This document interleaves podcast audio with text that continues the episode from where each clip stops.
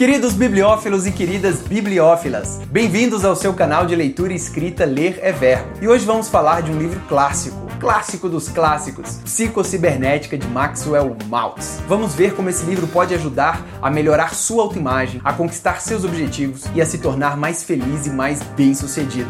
Vamos lá!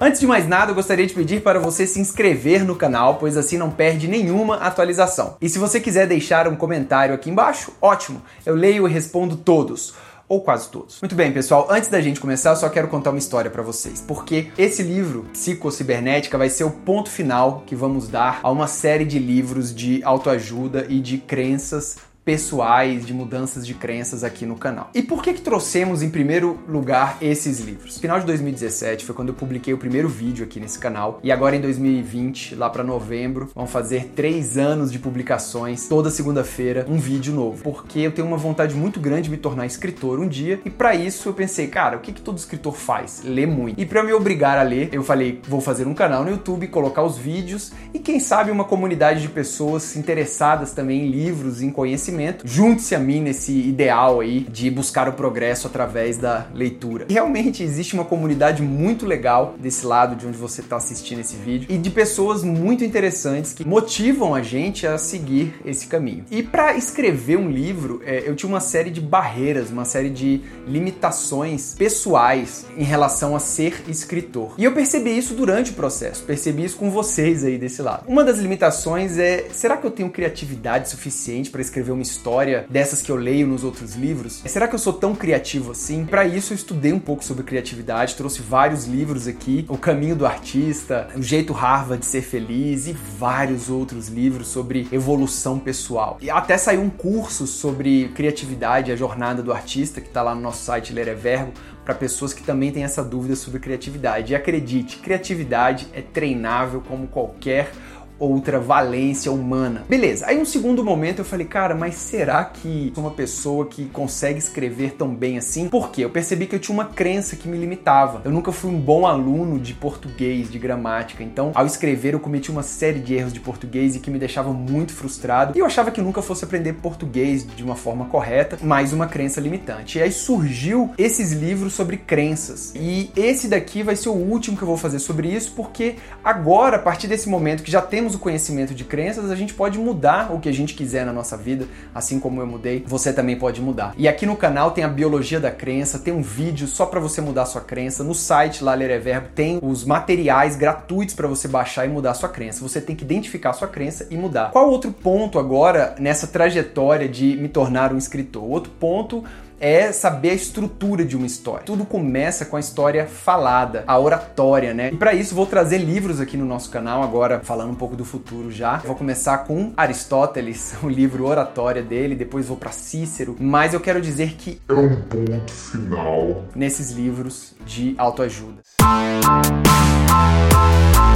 Agora vamos ao que interessa e vamos falar sobre o livro Psicocibernética. Para começar, quero dizer que psicocibernética nada tem a ver com computador. Quando a gente fala cibernética, a gente já pensa em computador, coisa do futuro, né? Psico, todo mundo sabe, vem da nossa mente, da nossa psique. Agora a palavra cibernética é muito legal, porque ela não é o que parece significar. Cibernética vem da palavra grega kybernetes, que significa governador. Cibernética é o estudo da estrutura dos sistemas reguladores, qualquer sistema. É uma estrutura que trabalha em loop, ou seja, ela aplica algo, ela tem algo dentro de si, ela aplica esse algo na realidade, esse efeito volta à estrutura e ela fica nesse loop. Então, psicocibernética é a nossa estrutura da própria mente, onde ficam as nossas crenças, como achamos que somos ou os resultados que vemos no mundo e a alimentação desse sistema. Então, Maxwell Maltz publicou esse livro, Psicocibernética, em 1960. Por isso que eu falei que esse livro é um clássico dos clássicos. Ele praticamente fundou a corrente psicológica que usa a autoimagem e a autoconfiança para você melhorar de vida. Vários livros que tratam do tema nasceram aqui, nesse livro. Inclusive, um poderoso livro já falei, que vimos aqui no canal, a biologia da crença, usa muito a questão da autoimagem e da autoconfiança. A história de Maxwell é muito interessante também. Primeiro, ele se formou em medicina e seguiu o rumo da cirurgia estética. E ele percebia dois fatos curiosos. O primeiro era que ao mudar o rosto de uma pessoa, a personalidade da pessoa mudava. Às vezes, reduzir uma orelha ou desentortar um nariz era suficiente para a pessoa se transformar. O segundo ponto percebido por ele foi que em algumas pessoas, às vezes com defeitos maiores e mais graves do que aquelas, mudar plasticamente o rosto não alterava em nada a personalidade da pessoa. Mas como era possível mexer tanto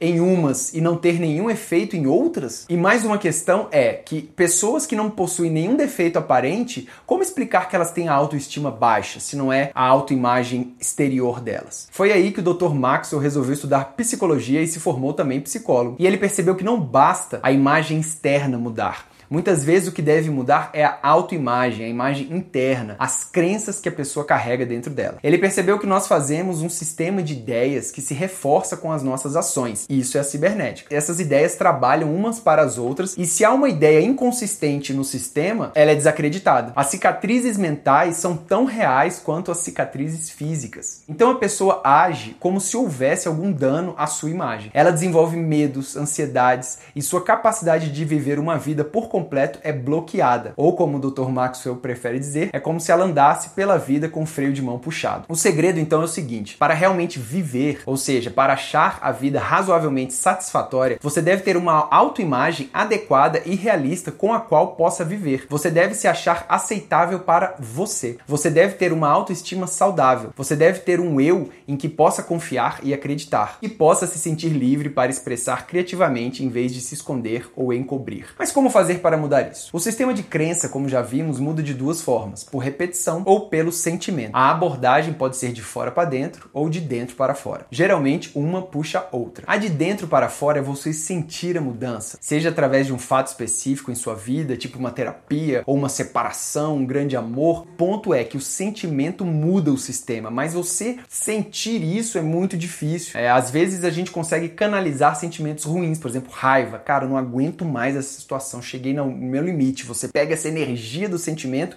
e canaliza ela para mudar o seu próprio sistema de crença, o seu governador, sua, o seu cibernético. Outra forma é a de fora para dentro, ou seja, pela razão. E assim é que o vídeo A Biologia da Crença nos ajuda muito. Ou você repete determinada frase até ela se tornar verdade, e não é só determinada frase. Qualquer coisa que você repetir vai se tornar verdade para você. Se você, por exemplo, faz um exercício de ritmo, tem gente que é péssima em ritmo, tem gente que é muito boa. Se você repete o exercício de ritmo várias vezes, você acaba aprendendo aquele exercício de ritmo ritmo. Assim como você repete uma frase para você, uma história que você conta para você mesmo, você começa a acreditar naquilo e o seu arcabouço, a sua cibernética muda. E mudando a sua cibernética, mudando o seu governador, você para de se auto-sabotar. E outra forma de fazer isso também é como explicado lá no Biologia da Crença, é você aproveitar o momento de relaxamento do seu cérebro, onde o seu subconsciente está mais aberto para receber novas ideias e colocar a ideia lá dentro. O fato é, a mudança depende de você e da sua real vontade de mudar e de conquistar alguma coisa na sua vida. Como eu contei na minha história, eu quero muito ser escritor, então para isso eu tenho que quebrar todas as crenças que eu tenho, crenças limitantes de que eu não consigo, de que eu não posso, de que eu não sou criativo.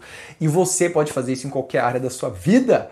Então o que, você está esperando? Agora, isso tem que ser personalizado para você, porque só você vai conseguir saber onde estão as suas crenças que te limitam. Como fazer isso? Percebendo, cara. Sabe? Tipo, nas suas ações do dia a dia, fique presente naquele momento. Vai lavar uma louça, vai tomar um banho, vai fazer qualquer coisa, esteja ali e veja e se analise. Pegue o seu consciente, em vez dele ficar viajando por aí, traz ele para dentro de si e descubra onde estão os pontos fracos ali, o que tá te limitando, onde tá o freio de mão que tá puxado e muda isso. Sugiro que se você queira fazer isso, assista outro vídeo, a biologia da crença aqui do canal, baixe os materiais lá no site e comece a sua mudança de vida agora, porque você é capaz de fazer tudo aquilo que você se propuser a fazer.